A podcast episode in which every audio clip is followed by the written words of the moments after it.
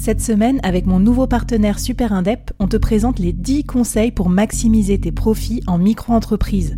Des conseils pour maximiser tes gains, mais surtout éviter les boulettes administratives. Autant te dire que ça m'aurait plu d'avoir quelqu'un qui me donne ces conseils-là quand je me suis lancée. Je te mets le lien vers ces 10 conseils pépites et un petit cadeau qu'on te réserve avec Super Indep en description de cet épisode.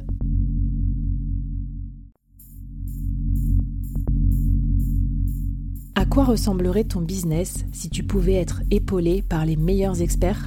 Avoir un board de rêve disponible 24 heures sur 24 pour t'aider, répondre à tes questions? Je suis Flavie Prévost et ce board, je l'ai créé pour toi dans ce podcast. Tu es dirigeant, entrepreneur, freelance ou tu vas bientôt te lancer? Ne reste pas tout seul dans ton coin. Inspire-toi des conseils des meilleurs chaque jour par ici, à mon micro. Et si tu l'oses, on te mettra au défi parce que nous, ce qu'on aime bien, c'est te faire progresser vite et bien. Alors bienvenue à toi, bienvenue dans ton board et bon épisode.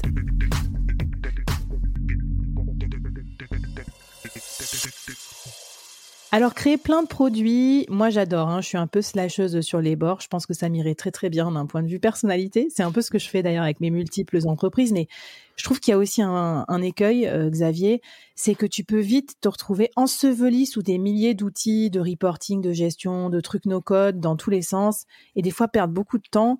Euh, comment tu fais, toi, pour, euh, pour t'en sortir, en fait C'est quelque chose qui vient, je pense, de mon passé de développeur, mais la règle, en général, quand tu veux créer un nouveau produit, c'est d'utiliser ce que tu connais déjà. Donc, c'est déjà la première des choses. Euh, alors, si c'est par exemple un e-book ton premier produit, bah c'est simple. Tu utilises Word, tu exportes en PDF, c'est relativement facile. si tu sais faire du montage vidéo, ou du montage audio, tu fais un podcast ou, ou, une vidéo tutoriel. et ouais, donc c'est vraiment ça. Je pense euh, ensuite, si tu veux aller sur des trucs plus complexes, essaie d'utiliser ce que tu sais déjà utiliser en fait. Parce que si tu commences à passer 15 jours à juste apprendre l'outil, et eh ben en fait les 15 jours que tu auras dédiés à ton projet t'auront juste servi à apprendre un nouvel outil. Donc c'est Ouais, ça t'a ça t'a cramé ta rentabilité sur ton go to market et surtout si tu veux en faire 6 euh, en 6 mois, ça fait un par mois. En vrai, c'est pas beaucoup, tu as 20 jours pour créer ton produit et le vendre. Ouais.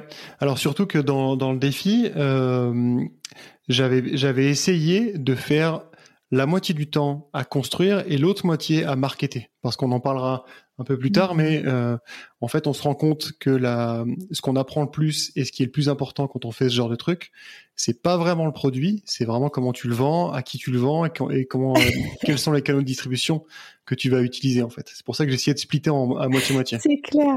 Alors moi, je rigole parce que j'étais une grosse bisu du podcast quand j'ai lancé le board euh, en pyjama dans mon salon il y a un peu plus de deux ans. Et je sais que toi, t'es podcasteur aussi. Et un jour, j'ai écouté, bah, je crois que c'est Caroline Mignot qui en parlait dans ses podcasts euh, en tant que reine du, du growth marketing. Elle disait qu'il fallait euh, passer minimum euh, allez, 25% de temps à la production du podcast et 75% à la promotion. Alors que moi, euh, je sais pas, je faisais que produire. Déjà, j'étais débordée et j'avais, ouais, je faisais un poste de temps en temps. Donc, euh, quand tu comprends ça, tu te dis, aïe, aïe, aïe, sans doute que la création de produits, il va falloir aussi pas mal marketer. Ouais, ouais je pense qu'on est à peu près dans le même ratio, en fait. Euh, et c'est, il y a un vrai biais du survivant avec ce genre de choses. Parce que quand tu regardes, donc moi, je suis assez, je suis assez utilisateur de Twitter. Et quand tu regardes des trucs sur Twitter, je me rappelle, il y a, quelqu'un qui a fait un, job board qui s'appelle remoteok.com, euh, qui regroupe mhm. tous les jobs de en remote euh, dans le monde. Euh, et il a fait beaucoup d'argent avec ce truc, alors que c'est quelque chose d'assez simple. Et du coup, je me suis dit, bah, je vais faire pareil pour la France. Et ça m'a mis deux jours à builder. Et en fait, ça fait deux ans qu'il est monté et je continue toujours à bosser sur le marketing, en fait. Euh, donc hmm. vraiment, vraiment, le marketing et la distribution, c'est beaucoup plus important que, que le build en tant que tel.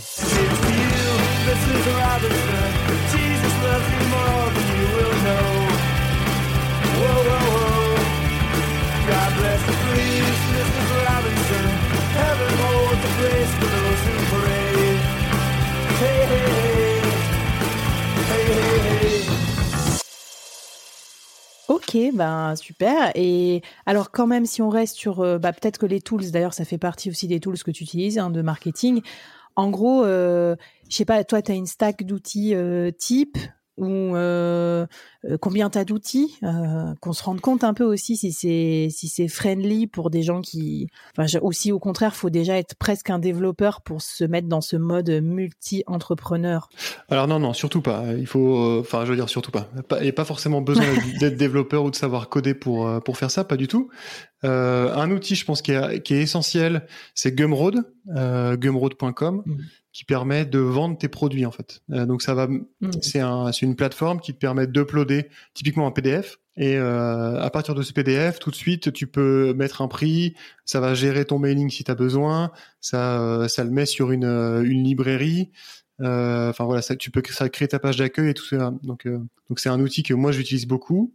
donc gumroad.com. ensuite pour faire des, des sites web facilement, plutôt des landing pages on va dire, des pages d'accueil facilement.